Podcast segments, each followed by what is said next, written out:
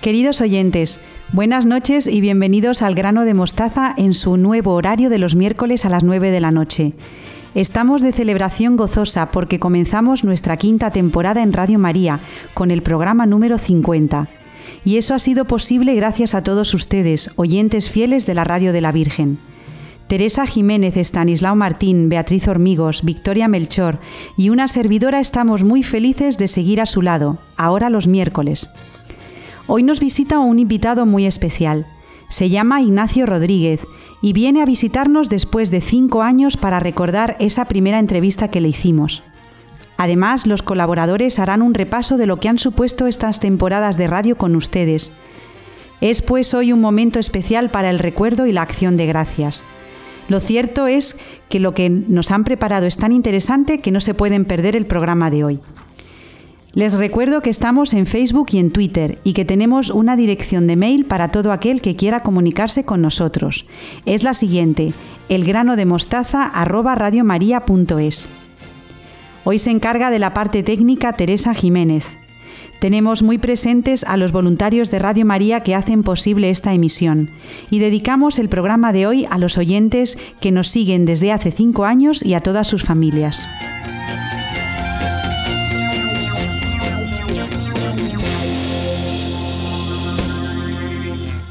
Comenzamos el programa del grano de mostaza con un invitado muy querido para nosotros. Se llama Ignacio Rodríguez. Está casado con Maribí Gallego, que también está con nosotros hoy, y a la que muchos de ustedes recordarán, y tienen tres hijos. Ignacio es abogado, forma parte de la Asociación Católica de Propagandistas, es responsable de la Fraternidad de Laicos de la Conversión y además es cantante en la Capilla Diocesana de Toledo. O sea que, madre mía, polifacético donde los haya. Me va a ayudar en esta entrevista porque además quiere estar Victoria Melchor, ya que es amiga de los dos. Así que buenas noches, Nacho, buenas noches, Maribí. Buenas, noches. Victoria, y bienvenidos otra vez a los dos. Bien hallados. Muy Tanto tiempo. Bueno, él decía a Nacho antes que hemos tardado cinco años en convencerte para que volvieras y estamos muy felices de charlar un poquito contigo. ¿Cómo estás, Nacho? Bien, bien, bastante bien. Lo que pasa es que con mucho trabajo, mucho nivel de, de, frentes, pero gracias a Dios de salud estoy excepcional. Incluso mejor que hace cuatro años, o cinco, los que sean. Ya no sé cuántos han pasado. Bueno, y Maribí, ¿tú cómo estás? Cuéntanos. Bien, bien, bastante bien también. Muchas gracias. Bueno, eh, vosotros, principalmente Nacho, fue el primer invitado que abrió el grano de mostaza allá en el 2015. Y en aquella época, eh, Victoria te preguntaba esta pregunta que te voy a hacer ahora. Eh, con tintes nuevos, claro. ¿Qué nuevos retos has encontrado a la hora de educar a tus hijos en virtudes desde hace cinco años a esta parte, Nacho? A ver, retos los impone la propia sociedad. Eh, la sociedad de hoy en día nos tiene absolutamente desbordados con todo el tema digital. Entonces es un reto que ya era entonces eh, presente, ya estaba entonces presente, pero realmente lo que se ha ido es incrementando de una forma exponencial. Eh, por ejemplo, todo el tema de la educación con respecto a cómo manejarse en Instagram, es una red absolutamente eh, vinculada a los jóvenes y yo tengo una hija con 21, otra con 19 va a ser y el otro que no está en Instagram pero lo parece que tiene 12. Entonces, claro, eh, ese es un reto bastante importante. Luego también el propio reto de cuatro años más de edad en cada uno que ha ido viendo, eh, ha ido viéndose pues cosas que hasta en aquel entonces no ocurrían, por ejemplo, las dos mayores no estaban en Madrid estudiando solas, hoy en día están en Madrid estudiando solas, fuera del ámbito familiar y eso requiere que estemos presentes de otra manera, eh, a distancia, ¿no? Pero también se puede estar presente a distancia eh, para que esas virtudes de las que hablábamos en aquel programa pues sigan imperando en su vida, o sea, que no las abandonen. No sé si Mariví podrá poder añadir algo. Sí, no, completamente de acuerdo contigo y el tema de, de, la edad, que van cambiando sus intereses, sus objetivos, sus, las dificultades de, de la enseñanza, de la universidad, pero bueno, y en cuanto a las redes sociales, es verdad que, que bueno, es un gran reto, pero mm, nosotros las estamos utilizando mucho para incluso todos los eh, programas que encontramos de que pueden transmitir la fe o que pueden transmitir estos valores, estamos continuamente eh, pues informando a nuestras hijas y con eso y les, les gusta, les les motiva y encuentran en ese mundo suyo pues fuentes en las que en las que beber. Por lo que nos estáis eh, comentando ante los nuevos retos, necesitáis eh, necesario para vosotros también el estar informados y formándoos precisamente para, para, transmitirlo a vuestros hijos, a vuestra familia. ¿Y cómo, cómo lo hacéis? Si hacéis algún tipo de, de formación específica o preparáis de alguna forma concreta. Bueno, nosotros nos formamos en los dos grupos en los que vivimos la fe. Nosotros vivimos la fe en la Asociación Católica de Propagandistas. Ahí tenemos un programa de formación anual, tanto en el centro de Talavera como en el, a nivel nacional. Y luego también en nuestra Fraternidad de la Conversión, pues tenemos también una formación de carácter anual. Entonces, desde ahí es verdad que hoy en día acceder a la información sin una previa formación es muy complicado porque el nivel informativo es absolutamente abrumador y las fuentes de información también. Entonces, discernir qué es lo verdadero y qué es lo válido es muy complicado si no hay una formación previa en cada uno de nosotros. Entonces, nosotros sí que es verdad que mm, nos exigimos a nosotros eh, vivir la formación que se nos da de nuestros grupos y ampliarla, si es, si es posible, dentro de la familia. Lo que apuntaba Mariví, que estamos muy pendientes de aquellas... Eh, referencias que hay en la web, por ejemplo, que pueden ser válidas para la formación y nos las damos a nosotros mismos y se las damos a nuestras hijas también a través de nuestros grupos de interacción. Por eso que decía antes de que ahora como están fuera hay que estar presente de otra forma y eso en eso sí facilita lo digital, porque hoy en día pues con los grupos de WhatsApp interno familiar pues podemos hacer llegar toda esa información o esa formación en este caso a, a ellas y a nosotros mismos también, lógicamente. Nacho, me gustaría preguntarte si, imagínate que la familia fuera un enfermo y le hiciéramos una radiografía, eh, ¿tú crees que está terminal? O sea, ¿cómo está la familia en la sociedad española? ¿Tiene solución? Eh, ¿Cómo la ves? Bien, eh, la, pregunta tiene miga. Vamos a ver. La familia, hay, mm, como diría una ex ministra del pasado, hay brotes verdes. Y creo que esos brotes verdes pues están dentro principalmente, y no está de más decirlo, están dentro de la, de la, mm, del ámbito de la iglesia. ¿Por qué? Pues porque se vive la verdad de la familia en el ámbito de la iglesia. Es verdad que luego hay excepciones, como en todo colectivo, pues habrá gente que no responda a esto que estoy diciendo yo pero la crisis familiar viene dada por la propia crisis de identidad que tiene la sociedad europea. O sea, la sociedad europea y el centro en Europa, aunque luego también si te vas afuera hay otras cosas también, pero en Europa hay una crisis de identidad de la persona que trasciende al ámbito familiar, o al revés, hay una crisis familiar que trasciende a la persona. Yo no sé quién es primero, no voy a hacer aquí una, una tesis que lo sabrá mejor y más ilustrados que yo para hacerla, pero esa crisis que hay en Europa principalmente se vive en el seno de la familia. O sea, la desestructuración que paso a paso, año, hace cuatro años, pues hace cuatro años estábamos mejor que ahora, seguro, porque se dan pasos agigantados en el sentido contrario. Esto no es un panorama pesimista, es un panorama realista. O sea, si uno se va al entorno social que vivimos hoy en día, te encuentras desestructuración familiar por donde vayas. Da igual, en el seno incluso de la propia iglesia hay desestructuraciones familiares, conocemos muchos casos y por desgracia se dan. Y son fruto de lo que se vive en la sociedad. Entonces es una crisis muy grande y muy seria. Y, insisto, no quiero ser pesimista, no vamos en el buen camino para nada, porque desde los ámbitos de gobierno y de, los ámbitos políticos se promueve justo la ideología que más influye en sentido negativo a la familia, que es la ideología de género. Entonces, como eso es lo que constantemente se bombardea al hombre de hoy y a la familia de hoy, pues todo ello promueve que la familia cada vez esté en un peor estado. Esta pregunta es para Maribí. A ver, Maribí, ¿qué debemos considerar como irrenunciable a la hora de educar a nuestros hijos? Tú que eres madre y eres educadora, ¿tú qué piensas que es algo por lo que no se debe pasar? Mm, bueno, una de las cosas, lo primero que me viene a la cabeza, según me haces esta pregunta, es la verdad. La verdad, mm, si hay algo que yo he intentado inculcar a mis hijas es que no mientan, que no se mientan a sí mismas y que no mientan a los demás. Y creo que de ahí, mm, claro, mm, buscar esta verdad muchas veces es, complicado eh, y no engañarse a uno mismo es muy complicado, pero eh, hay algo que es también fundamental, que va a parecer una tontería, pero es pensar bien. O sea, pensamos mal continuamente, mal porque, o porque no tenemos motivos para pensar lo que pensamos, entonces eh, no es lógico lo que pensamos, o porque estamos pensando más allá de los datos que tenemos y pensamos mal de cosas que no.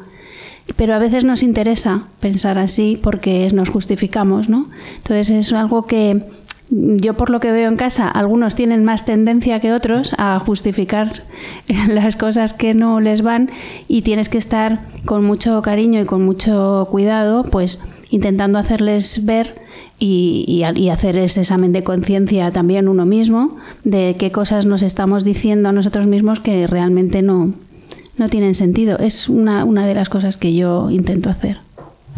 A mí me gustaría preguntaros a cualquiera de los dos por este tipo de educación que, estáis comentando, que transmitís a vuestros hijos y la forma de, de pensar, los ámbitos en los que os movéis.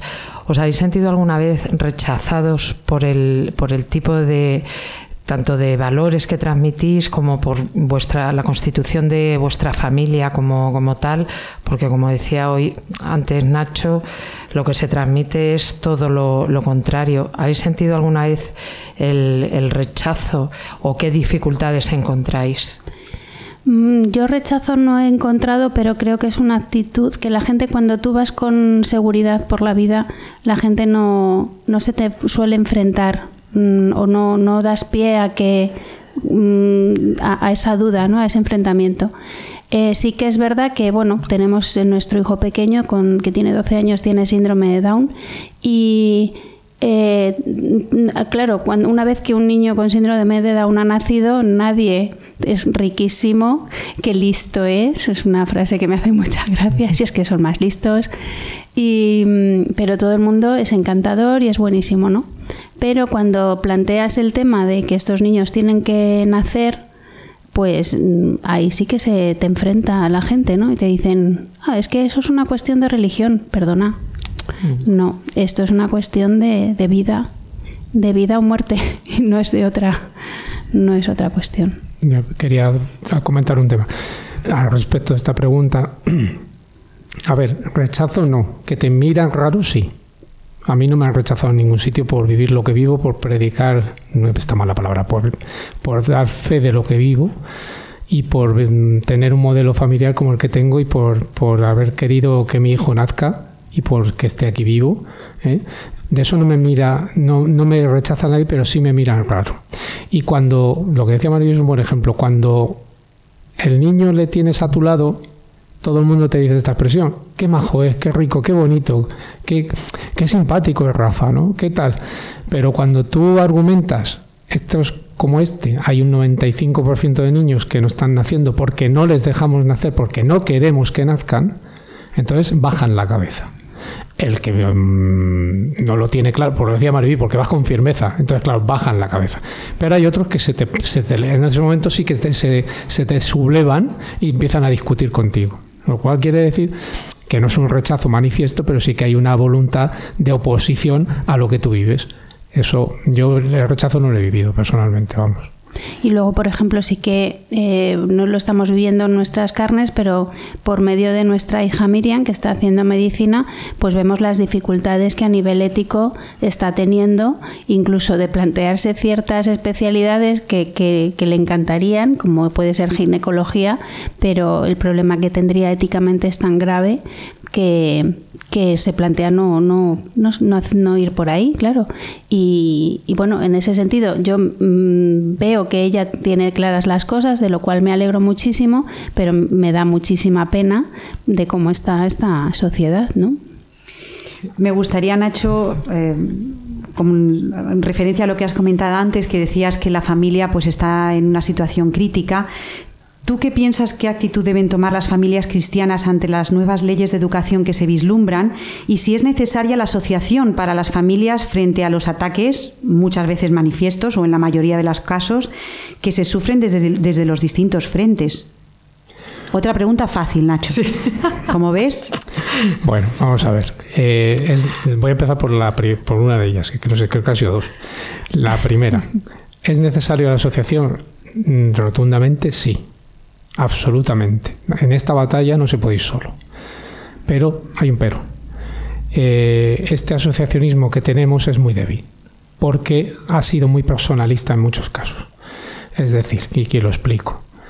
Eh, se ha ido al, al asociacionismo familiar con un carácter muy de la persona que dirige la asociación. Entonces, como está esta persona, defendemos lo que dice. No voy, a, no voy a hacer colectivos porque estoy en la radio y luego lo mismo se quejan. Bueno, vamos a ser poquito suaves y no decimos nombres. Pero como está en el, colectivo tal fulano, pues yo mm, no me gusta ir con fulano. Y entonces no voy con él a esa manifestación, a esa plataforma, a ese lo que sea.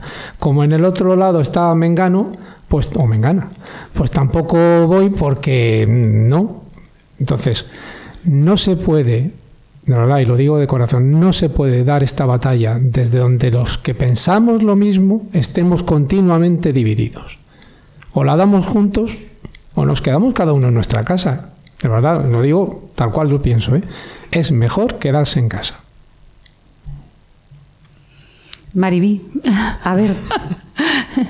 Mm, no, yo lo que creo que, por supuesto, que hay que estar asociados en estas cosas, y, pero es verdad que precisamente somos las familias las que tenemos a lo mejor una carga de actividades, de tiempo, de ocuparnos de nuestros hijos, que muchas veces eh, hacer todas estas otras actividades de reunirnos, de ir a, pues no dejan de ser eh, cosas que, que, añadidas a nuestro ya ajetreado mundo y nuestro ajetreado día que, que a veces pues no, no, es a veces es pereza pero a veces es que ya es mira es que ya de verdad hay veces que no puedes más no entonces es mm, y yo lo que me planteo es sinceramente eh, por qué mm, no nos dejan la libertad de elegir por qué tanto empeño en, en lo que es, son nuestros hijos, lo que son nuestros valores, lo que son es lo que a mí realmente no acabo de entender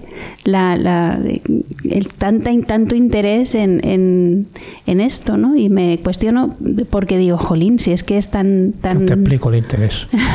Nos hacen más esclavos y más fáciles de manejar. Sí, sí, ¿no? Si ves al final, pues esto, una idea de que al final pues te manejan y eso favorece el consumismo, favorece un, un, mundo, un mercado... Sí, mm, lo que, pasa es que olvidamos también lo que dice Nacho, nos manejan, que es nuestro derecho. Y es un derecho constitucional. No vamos a entrar por ahí porque sería para otro, otro debate distinto, pero es cierto. Bueno, pues yo creo que estamos llegando ya al final de la entrevista, esta especie como de tertulia improvisada en la que estamos tan a gusto, Nacho, Maribí y Victoria. Estamos en casa, estamos en familia porque estamos en la radio de la Virgen. Y yo voy a hacer ahora, si os parece, unas preguntas metralleta que se llaman. Entonces vamos a ver eh, la primera para Nacho alguna situación concreta en la que hayas tenido que decir no a tus hijos, porque esto es muy impopular, Nacho, hoy en día a los niños. ¿Cómo le vas a decir que no? Así que dinos mm. alguna situación. Muchísimas. Concretamente este verano, pues un par de veces o tres o diez, no sé cuántas han sido a mis hijas, no podéis ir a esta fiesta o no podéis ir a este sitio. Bueno, pues te vas a convertir en el padre más impopular de España. bueno, y a pesar de eso han ido un montón, ¿eh?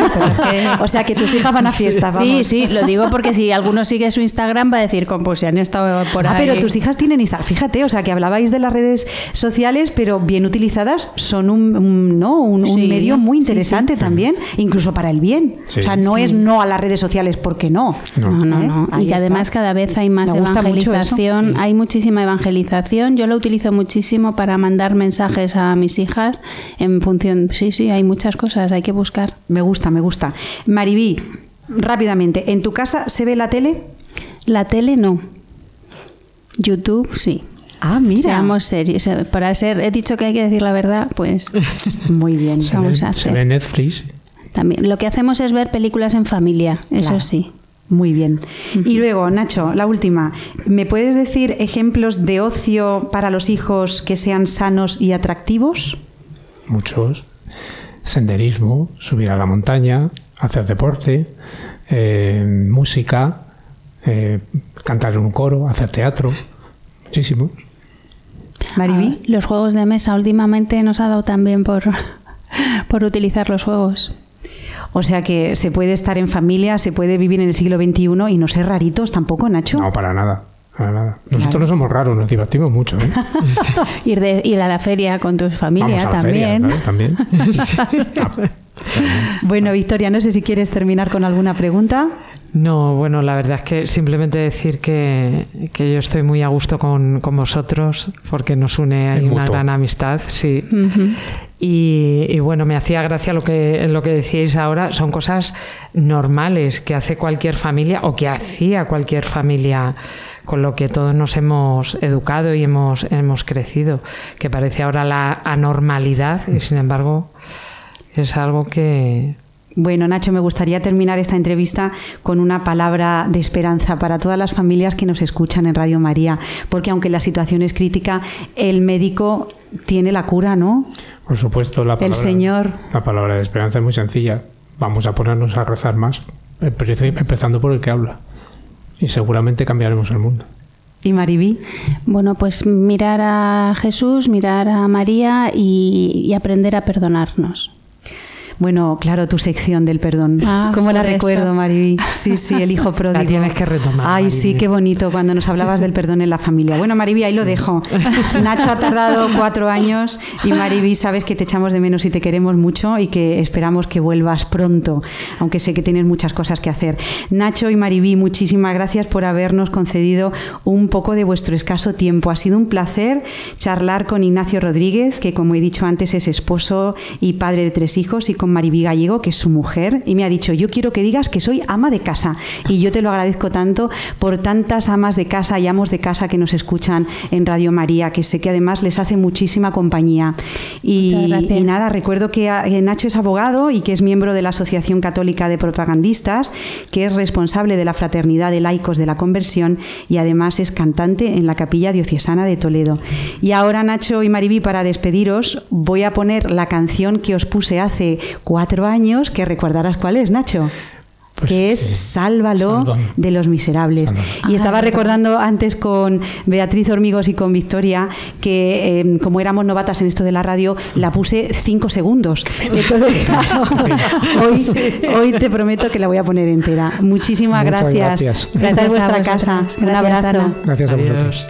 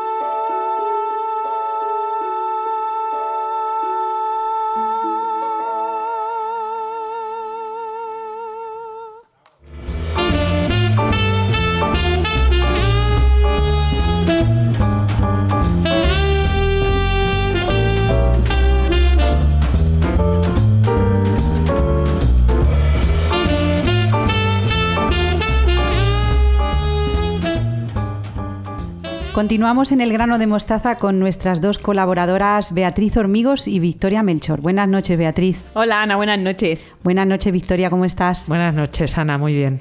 Bueno, pues ya que os tengo aquí, me gustaría que hiciéramos un repaso de, los que, de lo que han sido vuestras secciones estos cinco años.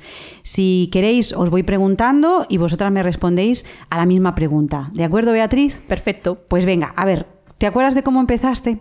Sí, mira, Ana, mi sección ha ido cambiando mucho a lo largo de estas cinco temporadas. En los comienzos era sobre cine y literatura, ¿os acordáis? Donde comentábamos los libros y las películas que nos parecían interesantes para que nuestros oyentes tuvieran un ratito de ocio disfrutando de dichos libros y películas, pero que también les ayudasen en la educación de sus pequeños, que es nuestro fin.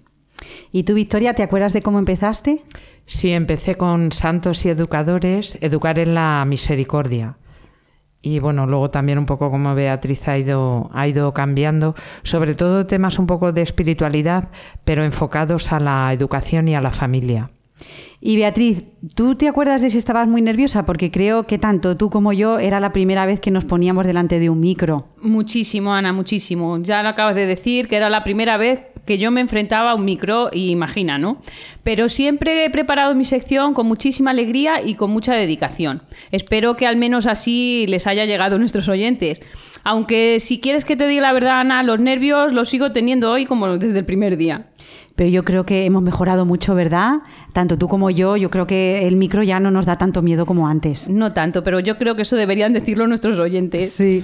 Bueno, y tú, Victoria, no era la primera vez que te enfrentabas a un micro, o sea que estabas muy nerviosa. No, bueno, un poco, porque siempre lo, nuevo te, te hace estar un poco así como más nerviosa, un poco más alerta. Pero es verdad que eh, yo no era la primera vez que me enfrentaba a un micro porque había hecho durante bastantes años un otro programa también de temática religiosa. Entonces, para mí a lo mejor resultó un poco más fácil, pero aún así es verdad que siempre se tienen los nervios. Bueno, Beatriz, ¿qué temas has tratado en tu sección? Pues después de lo que hemos dicho del cine y la literatura, eh, nos fuimos metiendo con el libro de San Juan Bosco sobre los castigos. Después estuvimos desgranando el libro de San Agustín, donde el santo daba a los jóvenes una serie de consejos para enfrentarse con éxito a los estudios. Y en la siguiente temporada, pues seguimos con la misma línea, pero con los consejos de Santo Tomás de Aquino, que también le daba a los jóvenes estudiosos. ¿Y tú, Victoria, qué temas has tratado en tu sección? Aparte del que ya he comentado, creo que también traté las obras de misericordia, las bienaventuranzas y la temporada anterior fueron los dones del Espíritu Santo. Y Beatriz, ¿cuál de estos temas te ha resultado más difícil? Pues por lo que hemos dicho antes, Ana, sin duda la primera temporada, por el hecho de ser novata, claro, en el medio. Pero creo que poco a poco lo voy superando y escribir la sección cada vez me cuesta un poquito menos, lo que no quita que sea difícil. Bueno, Victoria, ¿y a ti cuál te ha resultado más difícil? Pues pensándolo, a lo mejor han sido las bienaventuranzas, porque mm, con la temática que, que tienen, a veces resultaba difícil como el, buscar ejemplos concretos que parece fácil porque realmente bueno es el como el, el camino que nos dejó Jesús que todo cristiano tiene que seguir la práctica de las bienaventuranzas. Pero a veces sí que es verdad que resultaba un poco difícil Mm, poner ejemplos concretos que sirvieran sobre todo para la, para la familia y en la educación de los hijos. Fíjate, Victoria, que escuché hace tiempo que si al Señor le hubieran mandado hacer una redacción en el colegio describiendo a su madre, habría escrito las bienaventuranzas. Mira qué bonito. Muy bonito, sí. Sí, o sea, que te imaginas ahí al Señor en la escuela escribiendo sobre su mamá y le salen las bienaventuranzas. O sea, que es una especie de, ¿no? de, carta. bueno, y Beatriz, ¿con cuál de estas secciones has aprendido más de las de los temas que has tratado? Pues yo te diría, Ana, que con la de San Juan Bosco, que como fue pedagogo, pues su manera de explicar las cosas se acerca más al ámbito en el que yo trabajo. Pero de San Agustín y de Santo Tomás he aprendido y profundizado en muchos aspectos que me han enriquecido a mí, a nivel personal. ¿Y tú, Victoria, con cuál has, aprendido más? Pues yo en concreto con dos, con la que hemos comentado ahora de las bienaventuranzas, pero también con la de los dones del Espíritu Santo porque yo me leí hace muchos años un, libro que se titulaba El Espíritu Santo, los dones del Espíritu Santo en Santa Teresita de Lisieux. Y, ahí fue cuando empecé yo un poco a descubrir eh, al Espíritu Santo, porque como, como dije ya en los programas anteriores, es para nosotros ese, ese gran desconocido. Y el profundizar, el preparar a través de las catequesis del, del Papa Juan Pablo II sobre el Espíritu Santo he aprendido bastante. Sobre todo a invocarle sabiendo eh, que le estoy invocando de, de verdad. Bueno, Vamos a la siguiente. Beatriz, ¿cuál ha sido el tema más práctico que tú has encontrado, que has tratado para tu vida y para la educación? Pues te voy a decir, Ana, que los tres, los tres santos, porque se complementan muy bien sin excluirse ninguno en ningún momento. De cada uno de ellos he aprendido cosas diferentes y de los tres lo más importante, que lo que importa en la vida es el amor de Dios y a su madre la Virgen. Bueno, ¿y tú, Victoria, cuál ha sido el más práctico para ti y para, y para la educación? Pues eh, yo creo un poco que como Beatriz todos, porque el primero santos y educadores teníamos ahí unos ejemplos eh, concretos de una, vida concreta entregada al Señor y también a la, educación.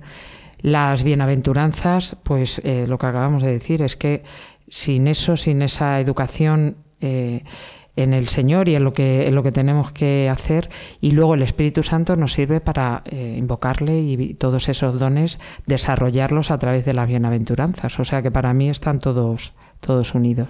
O sea que son secciones buscadas, secciones elegidas y que os ha servido tanto para vuestra propia vida como para eh, iluminar a los oyentes. Yo creo que cumplen con todos los fines ¿no? que, que, se tienen.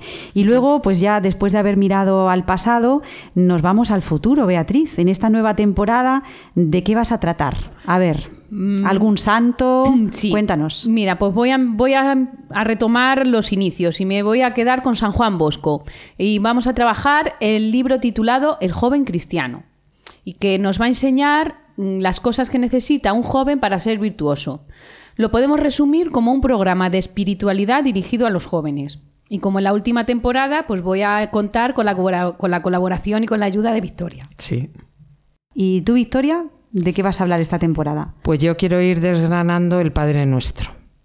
El Padre Nuestro por dos razones. Primero, porque es la oración que Jesús enseñó y bueno, yo creo que se puede aplicar perfectamente tanto a la vida espiritual como a la educación y a la familia.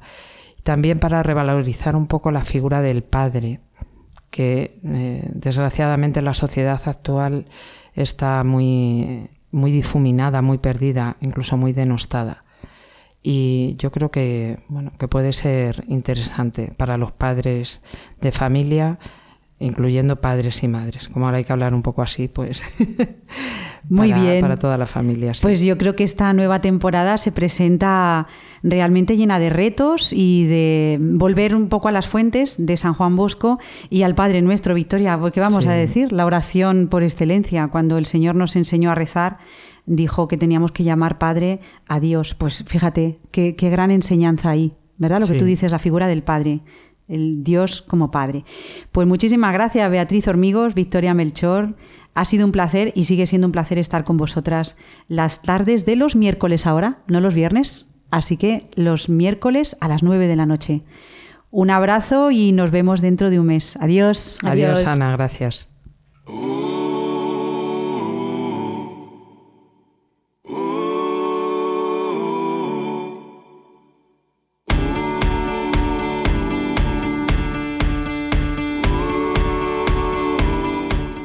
Muchas felicidades por esos 50 programas.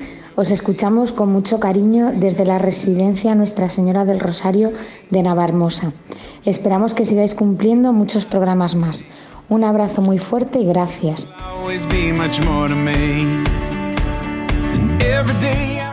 Quiero felicitar al grano de mostaza por su programa 50 y felicidades a todos y a todas los que hacéis posible este programa que tanto bien hace a la familia. Gracias y a por muchos programas más.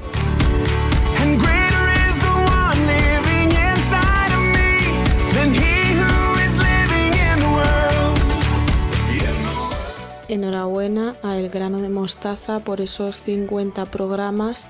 Desde Alcañizo, Toledo, os escuchamos y os animamos a que sigáis así y podáis celebrar muchos programas más. Bring your doubts, bring your fears. bring your hurt and bring your tears. There'll be no eh, muchas felicidades por vuestro programa número 50. Que la Virgen Santísima os cuide y que sigáis haciendo todo el bien posible por las ondas.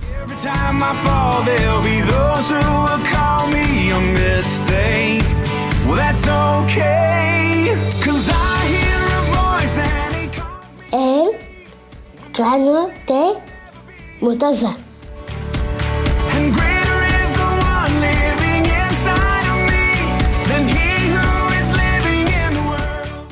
El grano de mostaza en Radio María.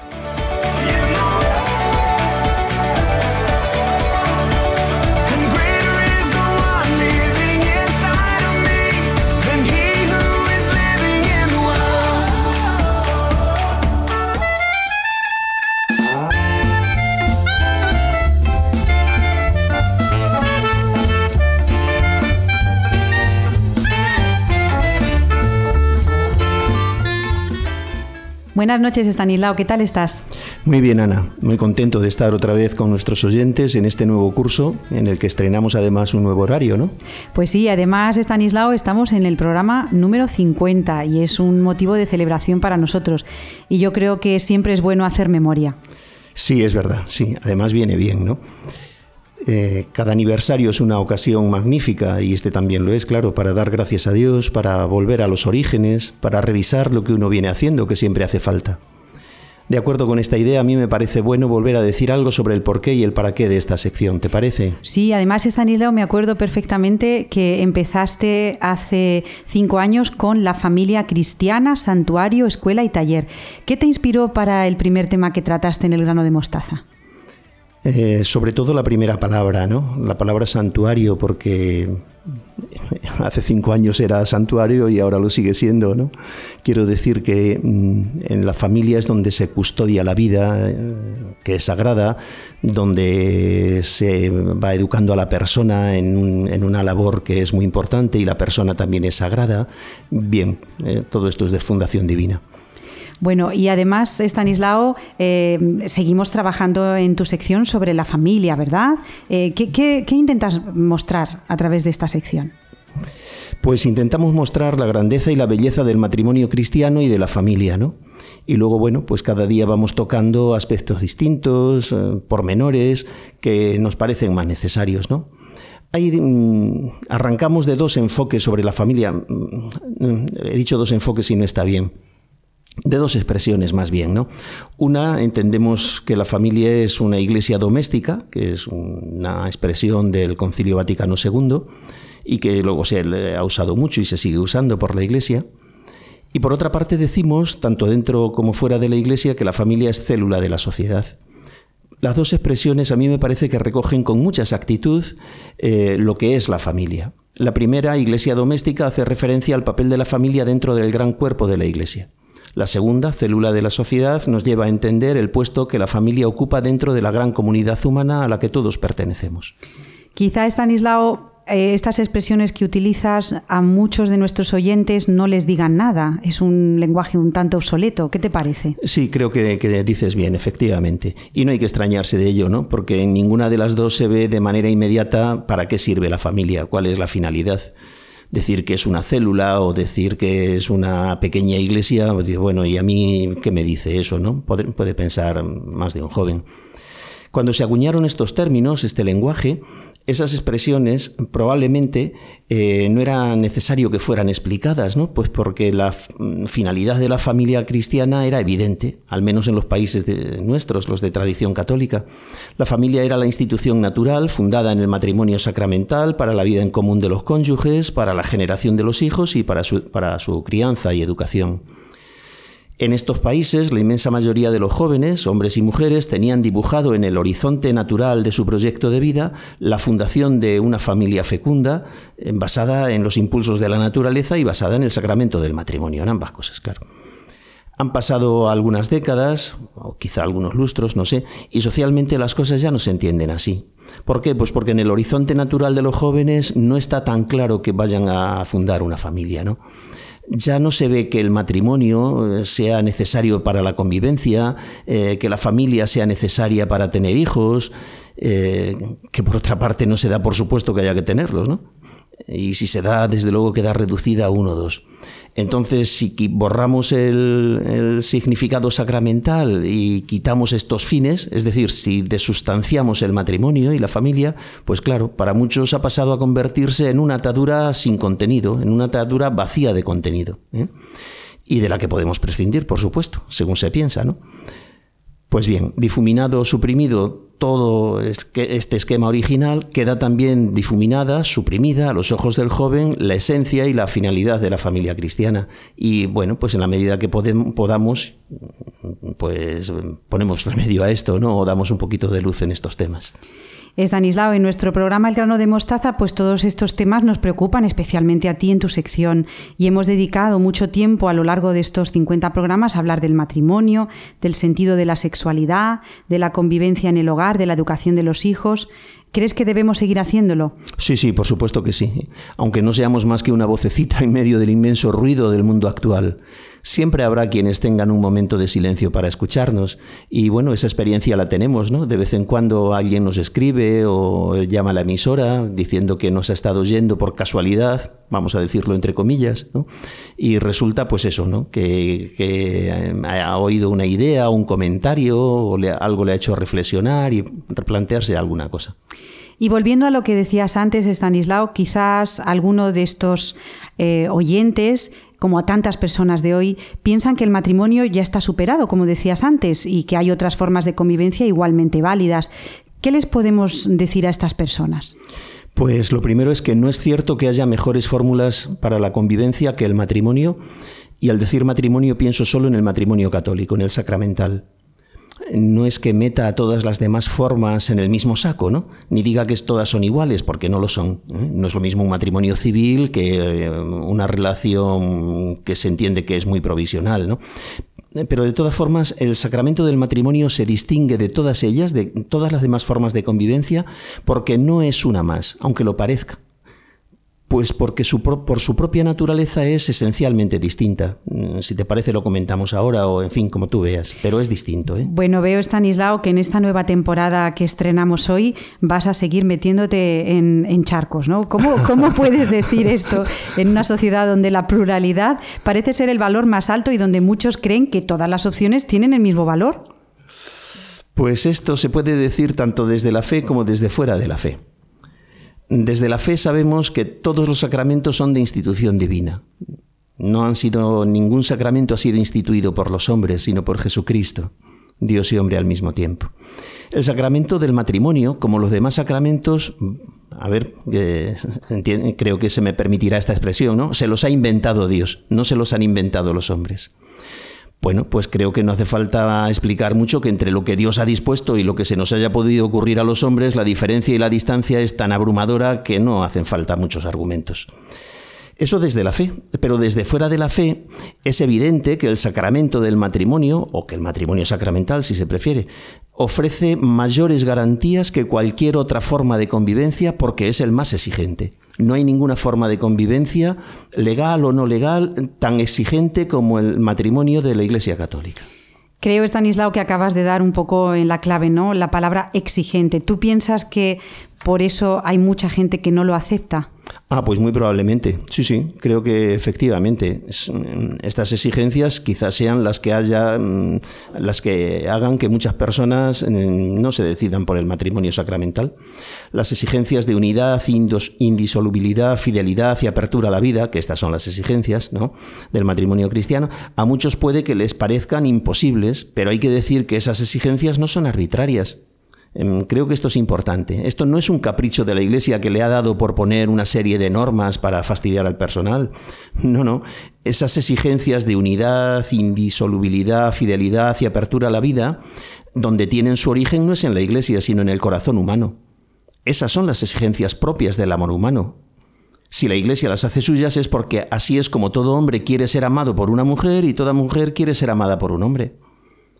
Todo hombre y toda mujer que se sientan llamados a compartir la vida con otro, porque hay distintas vocaciones, ¿no? Pero quien tenga vocación al matrimonio, que hayan recibido esta manera de, de entender el amor humano y de que es, este es su proyecto de vida, así es como quieren ser queridos. Estas son las condiciones con las que queremos ser queridos y no nos sirven sucedáneos. Y cuando se nos dan sucedáneos, el corazón tarda muy poco en descubrir la debilidad o la falsedad que encierran esos sucedáneos. Y vuelves a decir que esto solo se encuentra en el matrimonio cristiano. No se pueden cumplir esas mismas exigencias fuera de él, ¿verdad? Pues esto es lo curioso, que como todos queremos ser amados con este tipo de amor, queremos que se nos ame con este tipo de amor renunciando a la fuente de donde procede, sin acudir al sacramento. Y es que no hay otra fuente donde se nos pueda garantizar este modo de vivir eh, tan exigente, vamos a decir. Pues te voy a poner una dificultad, Stanislao, porque también hay muchos matrimonios católicos que viven rupturas, infidelidades, malos tratos.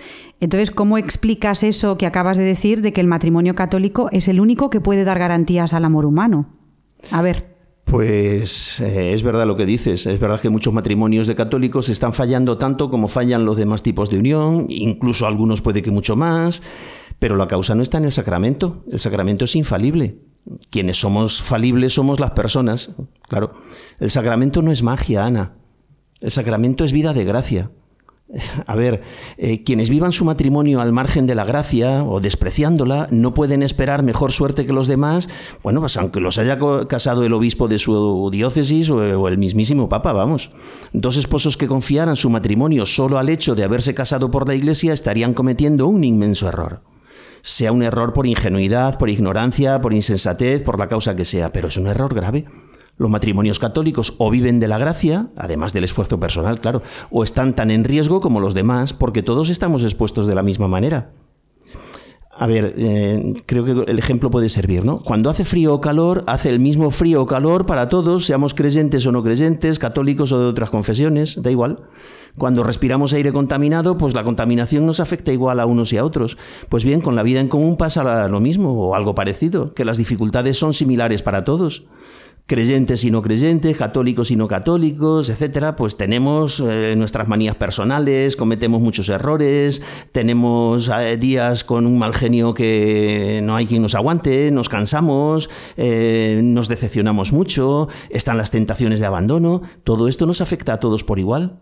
Ahora bien, no es lo mismo vivirlo a palo seco, solo con las propias fuerzas, que vivirlo desde la gracia, con los sacramentos, con la palabra de Dios, con la oración, con el ofrecimiento de la vida, con el ejercicio de las virtudes, bien, con los medios que la Iglesia pone a nuestra disposición.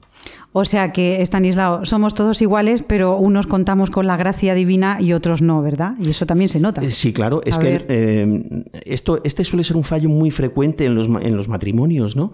Que quieren arreglar siempre los problemas matrimoniales a base de, de fuerza humana. Y el matrimonio es esencialmente una realidad espiritual. Y cuando se presentan problemas en el, en el matrimonio, las soluciones son fundamentalmente espirituales. Esto a mí me parece de una lógica muy simple, pero, pero aplastante, ¿no? A problemas espirituales, soluciones espirituales. Bueno, Stanislao, pues nos estamos quedando sin tiempo y es una pena, pero me gustaría que esbozaras de una manera breve, si te parece, y así nos dejas un aperitivo para el próximo eh, programa, el número 51. Eh, además de este planteamiento general, pues si hay algún tema concreto para este nuevo periodo que comenzamos en el programa, nuestra quinta temporada. A ver, sí. y yo creo que te vas a meter en otro fregado. Pues vamos a ver cómo salimos, a ver si salimos limpios, ¿no? Venga, solamente así una Sí, pincelada. eh, hay un tema muy incómodo por su naturaleza y ya estamos llegando tarde. Me refiero al tema de la pornografía. Es algo que está creciendo a pasos agigantados, está afectando a muchos individuos, a muchas familias, está haciendo sufrir a muchísimas personas. Es un problema que tiene solución, hay que verlo en el, en el campo de las adicciones y mm, yo creo que debemos decir una palabra sobre esto. Pues si te parece, Stanislao, lo dejamos ahí. Sí. Eh, hemos hecho un poquito de repaso de estos cinco años juntos aquí en el grano de mostaza y vamos a tratar este, este año, esta nueva temporada, sobre el tema de la pornografía, que yo creo que va a dar mucha luz a nuestros oyentes, principalmente porque creo que vas a, a tocar temas que no son eh, o, que no se hablan en otros medios. Y yo creo que vas a ser muy, muy valiente, Stanislao. Haremos lo que podamos. Sí. Eh, digo lo mismo, con la gracia de Dios.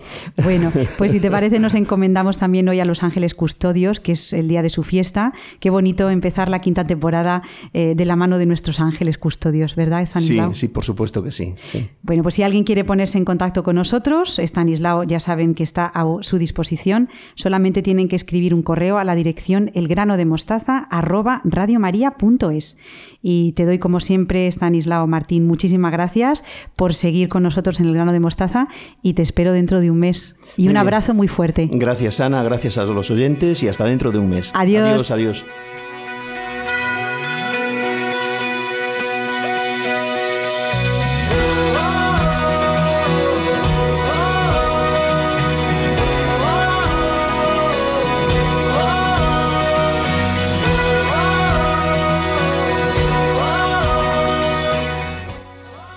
Terminamos hoy con la celebración de los 50 programas que hemos estado con todos ustedes. Ha sido un gozo entrevistar a Nacho Rodríguez y repasar estos cinco años juntos. También hemos recordado los inicios en el programa con Beatriz Hormigos y Victoria Melchor. Y Estanislao Martín nos ha abierto nuevos horizontes en la búsqueda de la verdad sobre la familia y la educación cristianas.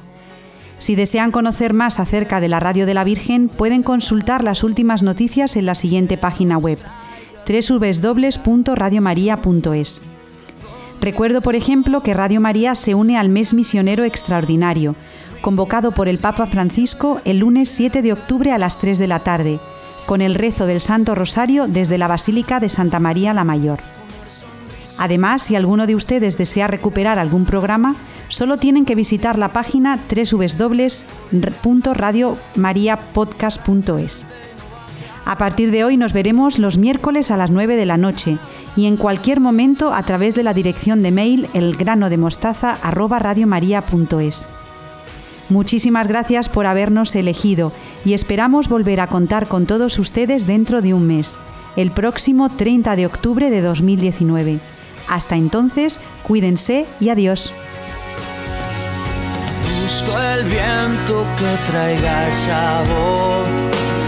Se lleve al pésimo escritor.